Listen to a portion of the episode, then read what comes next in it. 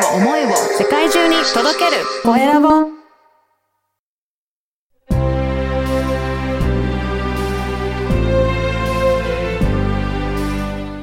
経営者の志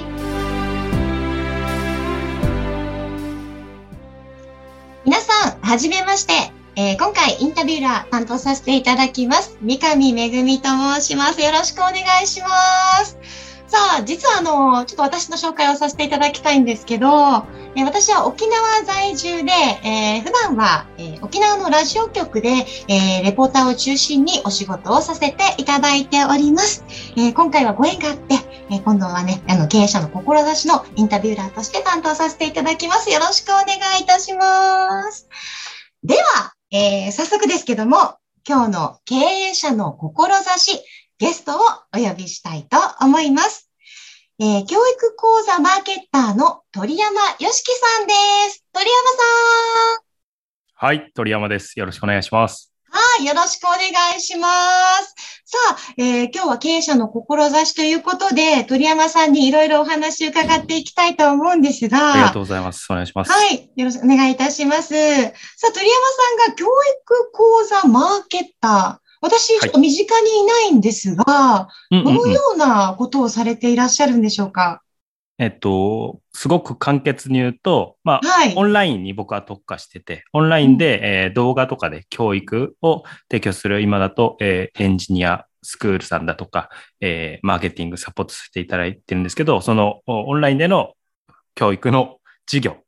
をどういうふうに売るかってことですね。僕はマーケターなので、えーどういうふうに集客して、それを販売につなげていくのかっていうのをサポートする仕事をしています。なるほど。じゃあ、教育者に向けてのサポートを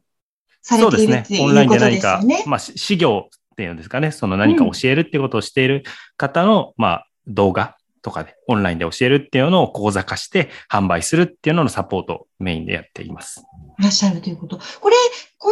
のマーケッター、え教育講座マーケッターになるきっかけって、鳥山さんの何かあったんですか？はい、えー、もともと僕、えー去年の3月まで、あの、中高の教師だったんですね。はい。英語教師で、えーそれこそ海星高校で教えたりとか、まあいろんな、えー高校、中学で教えてたんですけど、まあそれやっていく中で、あの、うん、まあ暗記教育っていうのがまだまだね、受験のシステムがそうなので進めてるんですけど、まあ、僕はちょっとそれには反対というか、AI とかで暗記のことができるっていうので、そういうのは、えー厳しいよねっていうことで、僕は独立、僕自身が独立しようと思って、マーケティングを学んだんですよ。はい。だから僕のためにマーケティングを学んで、で、僕はまあ英語を教えるとかができたんで、それで、えー仕事にしていこうって思ってたんですけど、そのマーケティングを学ぶ過程で、あ、これが、これ自体が、その素晴らしい商品とかサービス提供している人の力になれるなっていうことで、力になりたいって思って、で、僕はずっと教育やってきたので、その教育に関わるような人の力になるマーケティングをしたいっていう流れで、えー今の仕事になりました。なるほど。で、あのご自身がもう先生の立場でえ12年ぐらいそうね、教えてたということ。12年。はい、ということなんですけど、やっぱり、あの、いい先生がいたとしても、それが広がっていないっていうのは、実際にあり得ることですよね。あ、そうですね。それがすごくもったいないというか、僕、ね、最初自分で、あの、企業のためにマーケティングをっていうお伝えしたんですけど、うん。その英語を教えようとか伝えようっていう時に、なんか見渡したら、あれすごくいいい、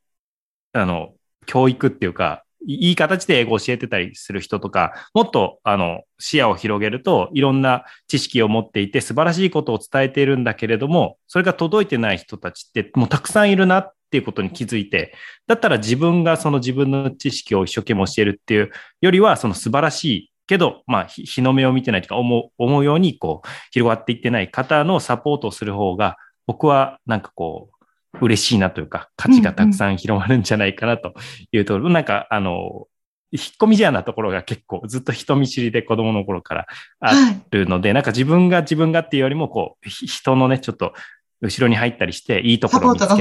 ううんん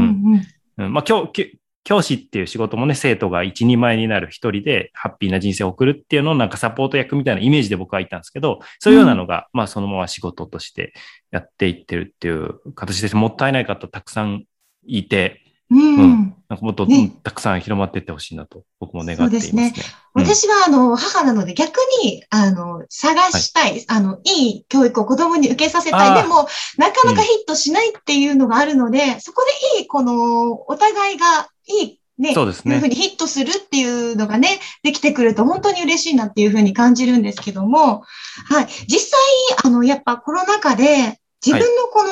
まあ教育の広告とか仕方っていうのも難しい現状が今あると思うんですが、うんうん。実際、まあ去年のはい。3月からスタートしたっていうことなんですけども、依頼をこう受けたっていう方にはどんな事例というかありますかね？声とか。えっ。と、僕が、まあ、最近の事例で一番、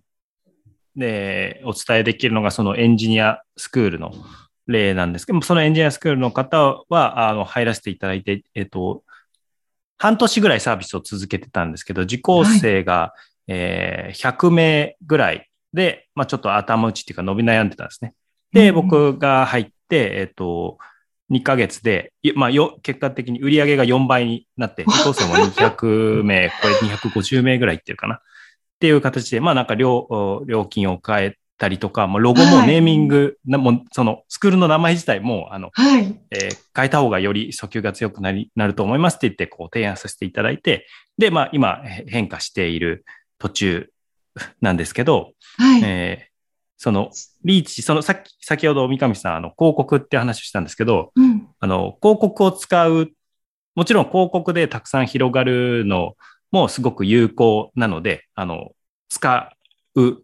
べき時はあるんですけど、広告ってお金かかるじゃないですか。かかりますね。ということはお金かかって、で、お金をいただくときに、つまり、えーお客さんの払ってるお金の一部は広告になってるわけじゃないですか。そうそれって。僕、うんあの、まあ、なるべくなくしたいなと。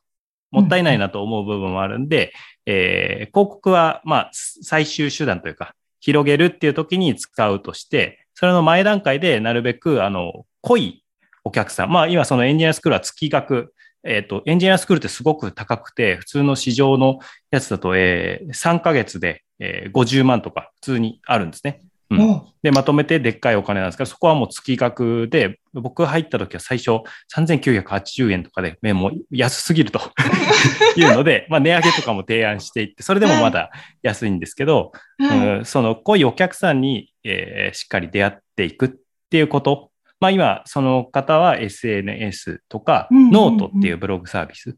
とかで、しっかり。り、あの、このか価値観、なんだろう、広告だと、なんかパッと入って、まあ、もちろん購入させることできるんですけど、サブスクとかだと、継続してもらわないとね、あの、あの、利益率とかって上がらないので、そこで言うと、その価値観が、あの、合ってる状態を作り出すっていうことが僕はすごくあ大事だなと。ごめんなさいね、長くなっちゃって。友人とかも、あの、価値観合う人ってずっと一緒にいたいし、たくさん話したいって思うじゃないですか。で、うん。ビジネスでも僕はそこすごく大事だなと思ってて、その価値観の一致っていうことにすごく僕はこだわっていて、そのコンセプトのメッセージ、どういうメッセージを発するのかっていうところから、そういうメッセージを、まあ、SNS で発信するとしたら SNS 上でも発信するし、まあ、ブログとか記事がある場合は、そこでも同じ価値観をしっかり伝えて、で、その価値観に、あいいなと共感した人に入ってきてもらうっていうのをすごく大事にしていますね。ちょっと質問の回答になっているか僕、いやなってます怪しいなと思い始めちゃったんですけど。いや、なってますよ、鳥山さん。あの、今お話聞いて私が思ったのは、本当にこの仕事に対する鳥山さんの熱意がお話を聞いて、今あ感じて、はい私は来ました。あだからこそ、この多分、あの、受けた方も、えー2ヶ月で4倍でしたっけ？あ、そうですね。っていう成果がきっと、その、いろいろな、例えば教育だけのサポートじゃなくて、いろんな広告、いろんなサポートがあってからの、多分この4倍だと思うので、多分あ今、はいこの、はい、話を聞いて、すごい気になっている方いらっしゃると思います。で、まあその、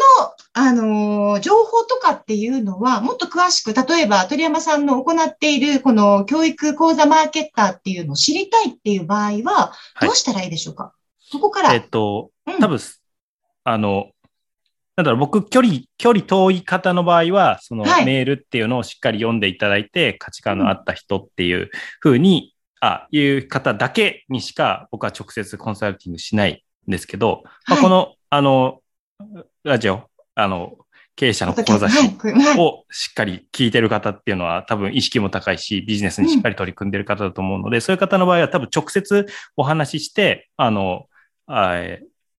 まあ、無料でいい、あ。ちょっと今言っちゃったんですけど、無料でね、あの、ちょこっとお話お話しして、で、まあ価値観がそこで合えば僕も力になりたい。合わなかったら、あの、ご一緒できないって形で、多分直接連絡取っていただくのが一番いいかなと今思いましたので、あの、リンク貼っていただくんで、そこから、まあ、ツイッターでもいいですし、インスタグラムでも OK なので、そこは多分直接接触ダイレクトメールとかでも連絡をいただければ。あ、そうですね。ははいい。とても心強いお話でしたけども。では、あの、鳥山さん、最後にですね、番組が経営者の志という番組ですので、はい。鳥山さんの志を教えていただけますでしょうか？えーえー僕の志ですか？はい僕が、僕の志ははい。成長を楽しむ。おー大切ですよね。楽しみがないとやっぱりね。わかわかります？よ。伝わります。はいはい。ということで、あの、あはい、あの、今ね、お話聞いて、皆さん本当にすごい、あの、笑顔の素敵な方なんです。私、インスタグラムをチェックさせていただきましたが、鳥山さんの素敵な笑顔と、笑顔と、お子さんの素敵な笑顔と、あとすごい胸にくる言葉もたくさんありますので、ぜひね、あの、インスタグラムや SNS チェックしていただきたいと思います。はい、今回、経営者の志、えー教育講座マーケッター、鳥山さんに素敵なお話たっぷり、えー伺いました。ありがとうございました。こちらこそありがとうございました。